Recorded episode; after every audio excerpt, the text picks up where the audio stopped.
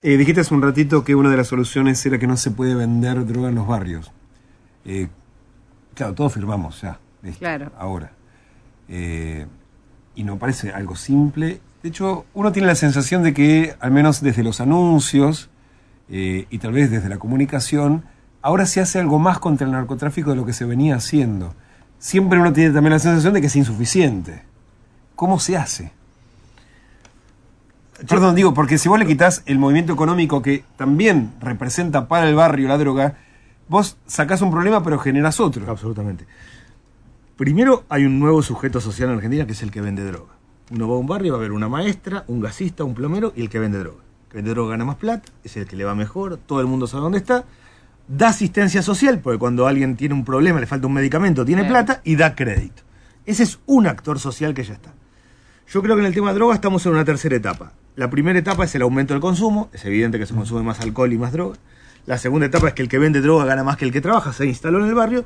Y la tercera etapa es la toma de territorios. Uno dice, en este barrio no se puede entrar porque está tal grupo, en este otro no se puede entrar porque está tal otro grupo.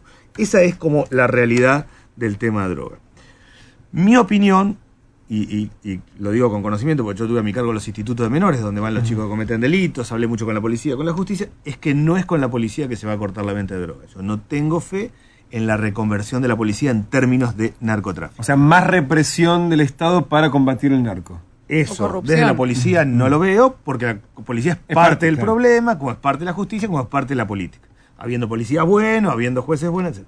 Yo creo que hay una fuerza especial por fuera de la policía para cortar la venta de droga. Una fuerza de verdad por fuera de la policía, arrancar de cero para cortar la venta de ¿Cómo droga. haces que una fuerza que está por fuera de la policía y que se va a dedicar exclusivamente al tema droga no termine siendo parte del problema? Puede terminar siendo parte del problema, pero lo va a hacer al mediano y largo plazo. Hoy el nivel de desborde que tenemos es brutal. Hay ¿Y cómo no caes en eso con todo? Porque una fuerza paralela para los temas de corrupción, una fuerza paralela Sí. para que aplique la ley vial, una fuerza No. paralela para todo lo que la Lo- policía lo, que está pasa mal. es que el tema, sí, lo que pasa es que el tema droga yo creo que sí está absolutamente. Yo creo que estamos perdiendo 10 a 0 el partido contra el narcotráfico.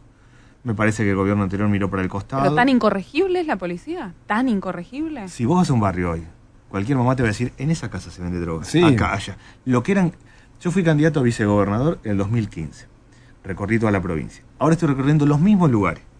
Donde había kiosquitos, hoy hay kioscos de droga. Cualquier familia te va a decir. No, en el no se diagnóstico puede dormir a- Bueno, pero, y- pero el pero- problema es si, o o sea, sea, el si los docentes tienen y la una policía cabeza lo mantuvo. difícil, generas una escuela nueva, o sea, la- No. hay que corregir una fuerza que está tan en connivencia con un delito, con el delito Puede- más fuerte de la Puede Argentina. ser. A- Así como a mí me parece que no es que hay que crear nuevos docentes, porque los docentes están y están en condiciones, yo sí creo que para el tema droga no es con la policía, por el nivel de, de permeabilidad que tiene en los barrios, por el nivel de, de conflictividad ¿Y la cotidiana. prefectura serviría, por ejemplo? A mí me parece, la prefectura le da al que va a ir a robar un poquito más de miedito que la policía. Eso es real. Entonces van dos prefectos o dos gendarmes caminando por la calle y quien va a robar tiene la sensación de que no le conviene pasar a robar por ahí. ¿Qué hace en términos de incautación, de droga, de cortar los kioscos, todo? No me queda claro. No me queda claro tampoco si tiene competencia para eso. Igual tenés un problema gravísimo si creas una fuerza paralela, porque la policía se opondría y entonces agravaría el problema de la droga. Claro, pero hoy ya lo tenemos el problema. O sea, hoy ya estamos perdiendo 10 a 0 el partido. Hoy ya el sistema está absolutamente dado vuelta. Hoy objetivamente el que vende droga gana más que el que trabaja. Con este sistema no funciona. Creo yo que hay que armar ese esquema. El gobierno, a mi modo de ver, está queriendo hacer algo que a mí me parece que está bien, que es crear una agencia federal para el conjunto de los temas. Lo está discutiendo, lo está analizando, no, no hay tal intervención en los territorios, pero es una idea. Para mí eso hay que bajarlo a la provincia de Buenos Aires, que son, que es como Chile, 40 millones, sea, Sí, igual 40% tenés del cosas territorio. concretas que tenés que cambiar en la policía, como por ejemplo que los policías los juzguen policías cuando tienen No, problemas no, de corrupción. O sea, hay cosas para mejorar concretamente en la Eh, eh, policía antes de no. crear una fuerza paralela. No, no, pero yo creo esto. Eh, creo como vos que hay que hacer una reconversión fuerte de la policía, muy clara, pero que el tema del narcotráfico es un tema aparte. Tema- Yo creo que el tema narcotráfico, solo ese tema es un tema aparte por, por el nivel de calado que tiene en el conjunto de los sea, porque se nos desmadró mal, de verdad. ¿no? Recorriendo Jujuy el año pasado, eh, el camino entre Tilcara y Humahuaca, paramos a ver un, un monumento, no sé. Y había dos chiquitos vendiendo eh, maíz, ¿no? choclos secos, negros. Eh, Bueno, me acerco a charlar, era un día de semana, no estaban en la escuela. ¿Y qué están haciendo? No, y no, porque vinimos a... Ah, bueno. Y pusimos a charlar. Nueve y diez años tenían. ¿Y qué quieren ser? Bueno, uno quería ser policía y el otro quería ser gendarme. Entonces yo digo, ¿por qué vos querés ser policía y por qué querés ser gen- gen- gendarme? Y Bueno, el que quería ser policía era porque el papá era policía. Y el que quería ser gendarme era porque era más fácil vender droga. Ah, bueno, es que está. Lo tenía clarísimo. Que era más fácil entrar la droga y vender droga. Tenía 10 años. No, yo, yo no es que crea que como regla hay que crear algo por fuera de lo que está, excepto cuando está desmadrado absolutamente. A mi modo de ver, en materia social, el tema droga está desmadrado absolutamente. Es, es muy... eh, una familia que vive cerca de un lugar donde se vende droga, que son muchas familias con urbano Claro. no tiene cómo dormir a la noche. Porque pasan los autos todo el tiempo. Sí, pero también tenés que mejorar las fronteras, tenés que Absolutamente. mejorar, hay un montón de cosas. No, no, no, que- y no, y un, y un tema. eh, la nosotros tenemos, las fronteras son un colador. Se ve, el que vende droga gana más que el que trabaja. Está claro que está despenalizada de hecho el consumo en la práctica, porque no, no hay nadie que, que controle nada. La policía es parte del problema. En ese contexto hay que hacer algo absolutamente distinto. ¿no? Sí. Que, no, no, que, no, que no implica no controlar las fronteras, que no implica no resolver el tema del lavado de activos, toda otra cuestión. Pero en lo práctico, la venta de droga en el barrio está desacomodando la realidad. Eh, uno tiene la sensación que eh, el tema adicción, eh, no el pibe que tiene una planta en su casa y se fuma flores y no jode a nadie, Sí. sino en materia de adicción, el Estado se corrió y le dejó a las distintas iglesias que se ocupe. Sí.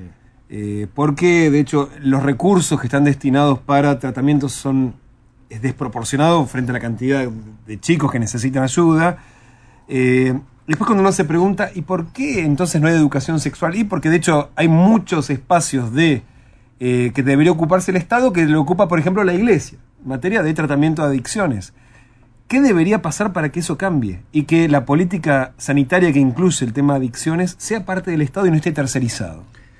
A la Argentina le faltan 200 centros de atención de adicciones. Hoy una granja privada sale entre 8 y 12 mil pesos ¿Por mes? por mes. O sea, Lo que el- significa lo que necesita una familia para vivir puede. en la ciudad de Buenos Aires por mes es lo que hace falta para pagar una granja. Conclusión, la mamá que tiene un chico adicto y que rebota en todos lados y no tiene dónde llevarlo, lo termina llevando a la comisaría porque no sabe qué hacer con su hijo. Peor idea, porque no cometió ningún delito, simplemente Necesita tiene un problema de salud y necesita ayuda. Hacen falta 200 centros. No es difícil tener 200 centros, porque los lugares están. Un error para mí del padre Molina, que estaba en, la, en la- en Cedronada de la gestión anterior, fue ponerse a construir lugares cuando hay lugares en la Argentina. Lo que hay que hacer es poner profesionales, esto.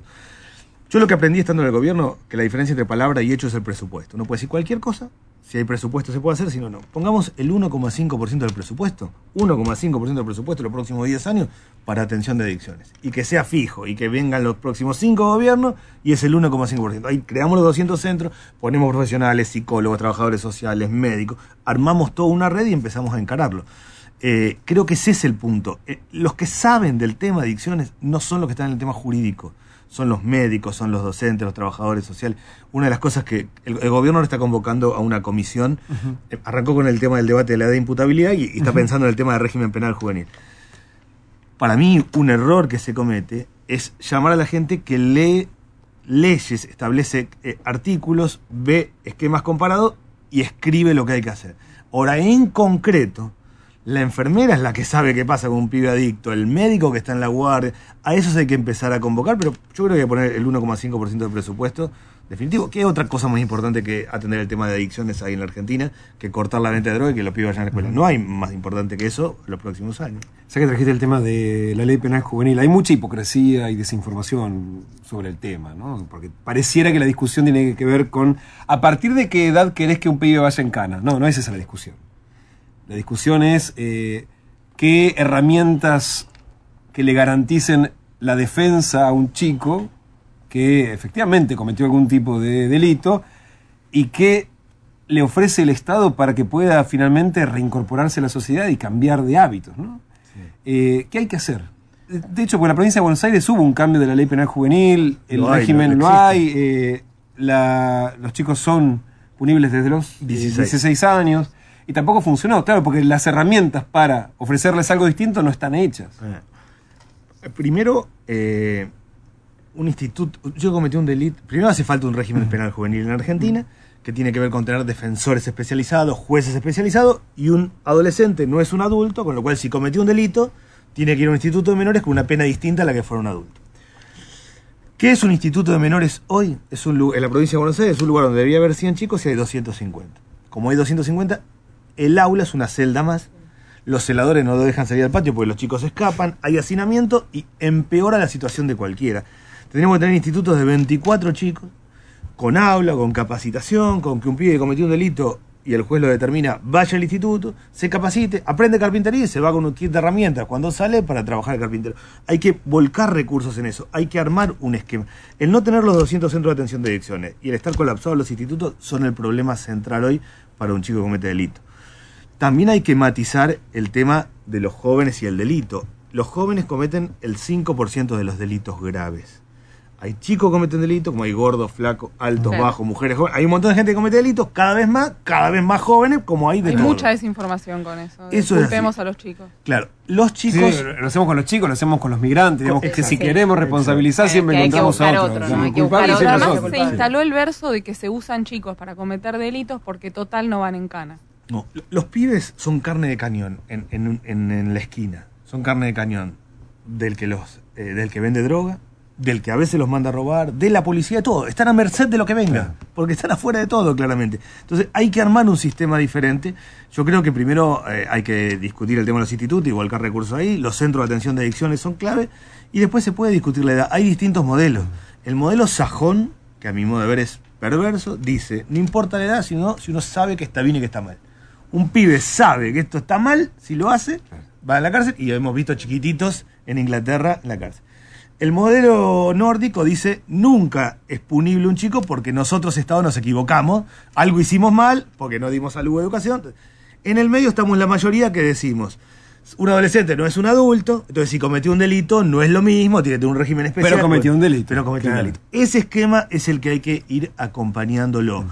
Eh, lo concreto es que un chico que va a un instituto, eh, hay un instituto en la provincia de Buenos Aires que se llama Alma Fuerte, que es donde van los chicos que cometieron los delitos más graves, más fuertes.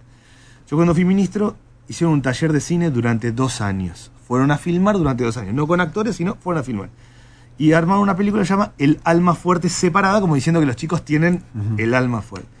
Es interesante ver esa película, porque uno ve chicos que se rescatan, chicos que se hunden, celadores que los mandan a robar, celadores que los ayudan, policías que les arman causas, policías que les tratan de dar una mano, todo, la vida. Claro. Es interesante, dos años de vida de jóvenes, que les va bien, que les va mal, que pasa de todo.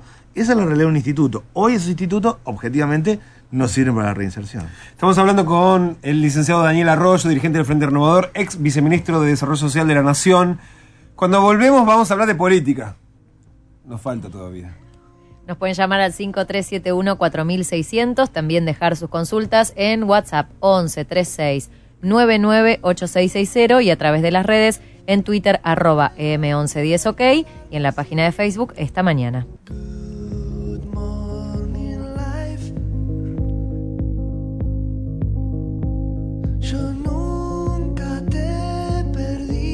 Qué bueno que están los muffins de Te, te Micaela. tragó un poquito igual, ¿no? Patada de burro al pecho porque Exquisito. Me vino bien el mate. No, es que en medio minuto se comió el muffin entero. Lo dilutió. Lo que no hizo en todo. Sí, Yo tengo lo toda una lo hora con Es cierto que yo agarré el más chiquito que había. Ay, Ay, qué, qué discretito, se ¿no? conforma solo. Piensa que se- por un centímetro se cuadrado engaña. menos, claro.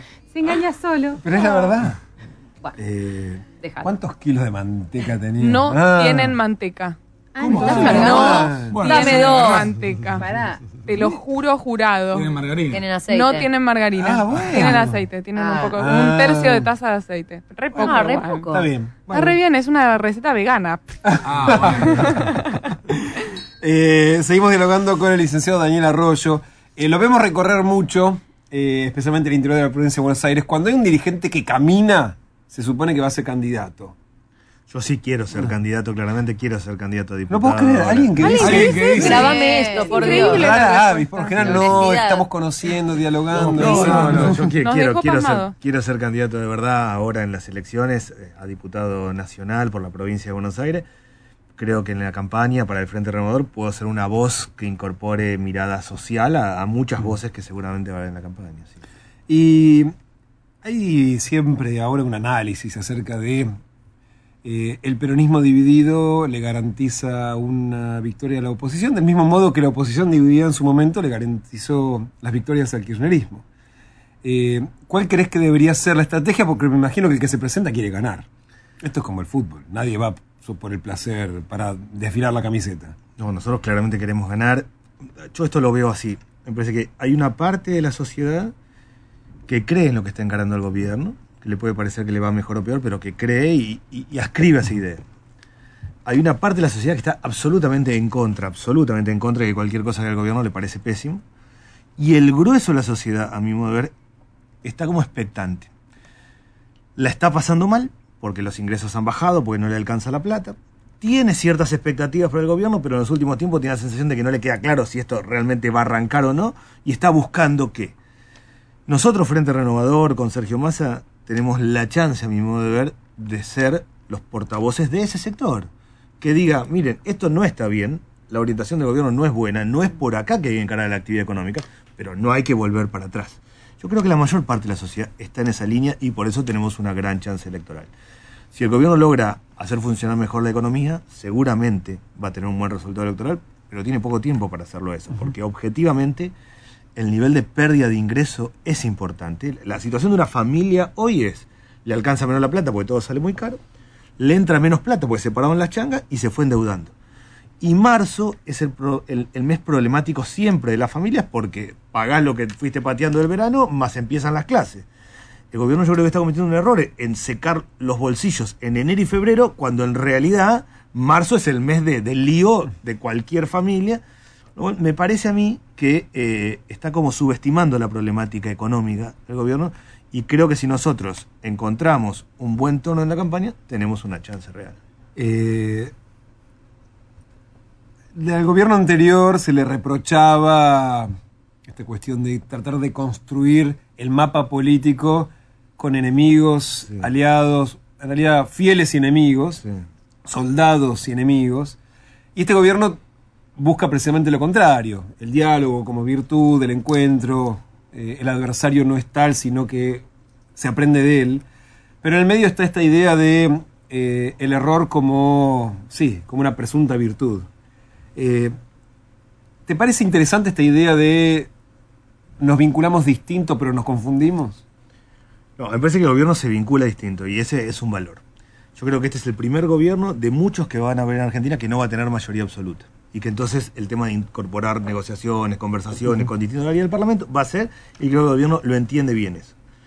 Lo que a mí me parece que está mal orientado, yo no le tengo, no me parece mal que haya errores y que vuelva atrás. A mí me parece que hay una equivocación de orientación. Yo creo que el gobierno no entiende al conju- esas cuatro Argentinas, no entiende las dos de abajo, no interpreta la economía informal, las changas, los sectores pobres, no interpreta qué es lo que pasa. Y entonces ahí es como que equivoca. Pero en este gobierno se acercó a los movimientos sociales como ningún otro. Sí, se acercó a movimientos sociales, amplió los programas sociales y aumentó la pobreza. Y aumentó la pobreza porque paró la actividad económica. Entiende que tiene algunos con los que tiene que conversar para evitar conflicto. Está haciendo bien la parte alimentaria, está volcando dinero en alimentos por todos lados. Pero no está viendo que el tema es el trabajo y el ingreso de la familia. Está, yo creo que hay un fenómeno de implosión social hoy en Argentina. Que la persona que está mal, que no tiene laburo, la pasa mal, llega, está sacado, se pelea con la mujer, con el hijo. Que hay una cosa de violencia cotidiana que esa cosa de mal vivir, sumado a las armas, hace que toda escale rápido. Cualquier discusión en un barrio termina los tiros. Hoy lo que debería ser un insulto, una discusión menos. No está bien. Para mí el gobierno no interpreta bien lo que está pasando. Volcó dinero, quiere efectivamente que no que haya paz social, pero para mí lee mal la realidad. Tenemos cuatro preguntas y tres minutos. Empieza Iván. Sí, Vamos. Hablabas recién de tono de campaña. eh, y cómo, te quería preguntar cómo imaginás esa campaña, sobre todo la bonaerense con Sergio Massa. eh, imaginamos con María Eugenia Vidal también ahí, eh, aunque no va a ser candidata claramente, pero se- seguramente poniendo el cuerpo en la campaña, Sí. con otros dirigentes como Stolbizer también del parte Sí. de ustedes. Sí. Bueno, ¿cómo imaginas esa campaña? Para mí gana quien le habla al bolsillo de la gente. Para mí, este, yo escuchaba a un funcionario del gobierno que decía la campaña va a ser la verdad contra la mentira. Yo pensaba, es raro eso, porque en realidad lo que hay es un problema económico. Quien le hable al bolsillo a la gente, quien le hable no, quien le cuente que las cosas están mal. Si me dice tenemos que ir por acá, por acá, tenemos que encargar esto, pero va a ganar la elección. Entonces estoy absolutamente convencido. Tenemos un problema, son elecciones legislativas. El Sí, que gane no va a poder hacer nada. No va a resolver. Digamos, a menos que sea el gobierno. Sí, y- y- exacto. Pero me da la impresión a mí que la sociedad no los va a visualizar como a quién llego al Parlamento, sino quién me está hablando a mis problemas cotidianos. Exacto. Eh, Daniel, vos hablas de esas cuatro argentinas. Hay tam- esas cuatro argentinas también tienen un reparto distinto en el, a lo largo del país. Digamos, el interior eh, tiene los mismos problemas que el Gran Buenos Aires. eh, eh, es- están morigerados, es distinta la, la Patagonia que el norte. ¿Cómo es ese, ese mapa? Sí, es muy distinto, claramente. La Patagonia hay medio habitante por kilómetro cuadrado, hay otras problemáticas. En el norte del país hay más cantidad de pobreza estructural, de gente que es pobre de varias generaciones. Lo que pasa en los grandes centros En Argentina el 70% de la gente vive en grandes centros urbanos, Rosario, Córdoba, con Urbano. Ahí la pobreza cruza con, con trabajo informal, con violencia, con narcotráfico, todo junto. No es lo mismo en el norte del país o en Cuyo o en la Patagonia, donde la pobreza tiene que ver más con no tener vivienda, con no tener las condiciones básicas. En los grandes centros urbanos, pobreza cruza con una dinámica de vida muy, muy complicada, me parece.